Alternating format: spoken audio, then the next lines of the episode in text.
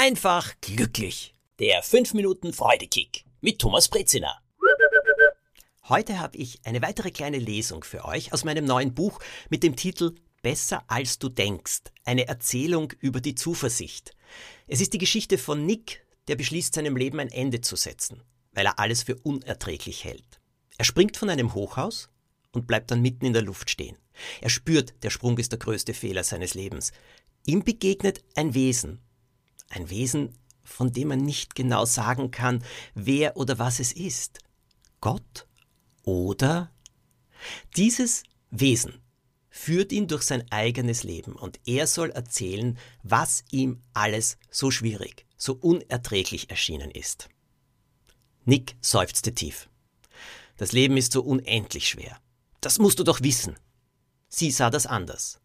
Ich weiß bloß, dass viele von euch eine Ansicht über das Leben haben, die verrückt macht. Welche Ansicht soll das sein? wollte Nick wissen. Ihr denkt, das Leben müsse einfach sein, und nur ein einfaches Leben wäre auch ein gutes Leben. Es ist doch auch so. Nein. Mein Leben war schwer und deshalb unglücklich. Was ist Glück? Nick stotterte herum. Wie sollte er Glück definieren? Er begann aufzuzählen, was ihm einfiel keine Sorgen zu haben, aber genug Geld oder besser noch eine Menge Geld, eine nette Frau, ein Traumberuf, der macht auch glücklich. Sie nickte bei allem, was er sagte, hielt aber dagegen ein buddhistischer Mönch besitzt nichts als die Kleidung an seinem Körper. Jeden Tag muss er sein Essen erbetteln. Trotzdem ist er glücklich. Ja, weil er so leben will. Ich wollte nie Probleme haben. Die habe ich mir nicht ausgesucht. Würde es dich beruhigen zu erfahren, dass die Summe aller Sorgen bei allen Menschen ungefähr gleich groß ist? Das konnte sich Nick nicht vorstellen. Ich hatte bestimmt mehr Sorgen als ein Millionär, der in einer Villa lebt, einen schicken Wagen fährt und eine nette Familie mit zwei Kindern hat. Naja, so ein Mensch kann sich um den Kurs seiner Aktien sorgen, bei einem Börsencrash den Großteil seines Vermögens verlieren oder eine falsche Investition tätigen, die ihm schlaflose Nächte bereitet. Ein Mitglied seiner Familie kann erkranken, er kann sich trotz aller Millionen nicht geachtet fühlen und einsam sein. Dir mögen seine Sorgen unverständlich vorkommen, aber er empfindet Angst und Unglück genau wie du. Mich hat das Unglück verfolgt, sagte Nick. Es klebt an mir. Ich kann dir stundenlang all die schrecklichen Dinge aufzählen, die mir passiert sind. Du magst doch Filme, nicht wahr?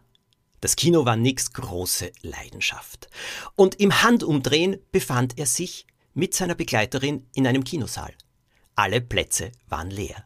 Hinter ihnen strahlte das Licht eines Projektors. Die Vorstellung begann. Auf der Leinwand waren romantische Aufnahmen eines Platzes in einer kleinen Stadt zu sehen. Nick erkannte den Ort sofort. Die Stadt, in der das Auto eingegangen ist. Es war während meines letzten Urlaubs in Südfrankreich.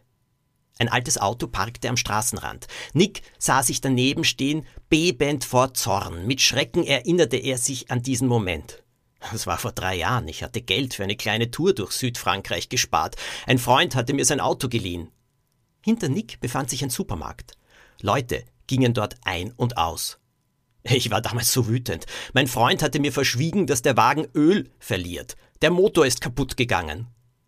Auf der Leinwand war zu sehen, wie Nick mit der Faust Dellen in das Autodach schlug. Drei Leute traten aus dem Supermarkt. Ein Mann im Anzug mit einem gelangweilten Gesicht, eine geschäftige Frau mit einem großen Blumenstrauß in der Hand und eine Fotografin, die eine Kamera bereithielt. Die geschäftige Frau winkte hinter Nick. Monsieur, Monsieur, rief sie. Nick konnte sich an ihre Rufe erinnern, er hatte nicht darauf reagiert. Die Frau mit dem Blumenstrauß redete leise mit dem Mann im Anzug und deutete auf Nick und das Auto. Sie rief ihn erneut und winkte ihm in den Supermarkt zu kommen. Nick wandte sich kurz um und verdrehte die Augen. Er wollte jetzt nicht einkaufen. Schließlich kehrten die drei Leute in den Supermarkt zurück. Wer waren sie? wollte Nick von seiner Begleiterin wissen.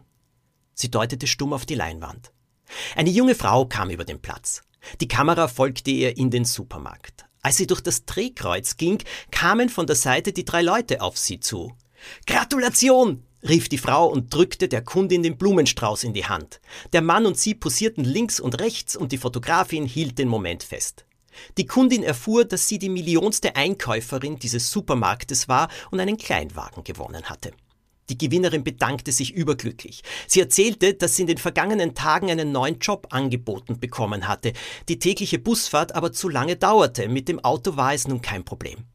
Nick presste die Augen zusammen. Ich hätte den Wagen auch gewinnen können, wäre ich in den Supermarkt gegangen. Ja, die Geschäftsführerin hat alles versucht, um dich in den Laden zu locken. Sie wollte dir helfen. Ja, aber das konnte ich doch nicht wissen, entgegnete Nick. Nein, wissen konntest du das nicht. Aber es stimmt nicht, dass dich immer nur das Unglück verfolgt hat. Naja, und Nicks Reise ist noch lange nicht zu Ende und die Frage ist, ja, was wird am Schluss passieren? Geht sein Absturz in die Tiefe weiter? Oder kann er gerettet werden?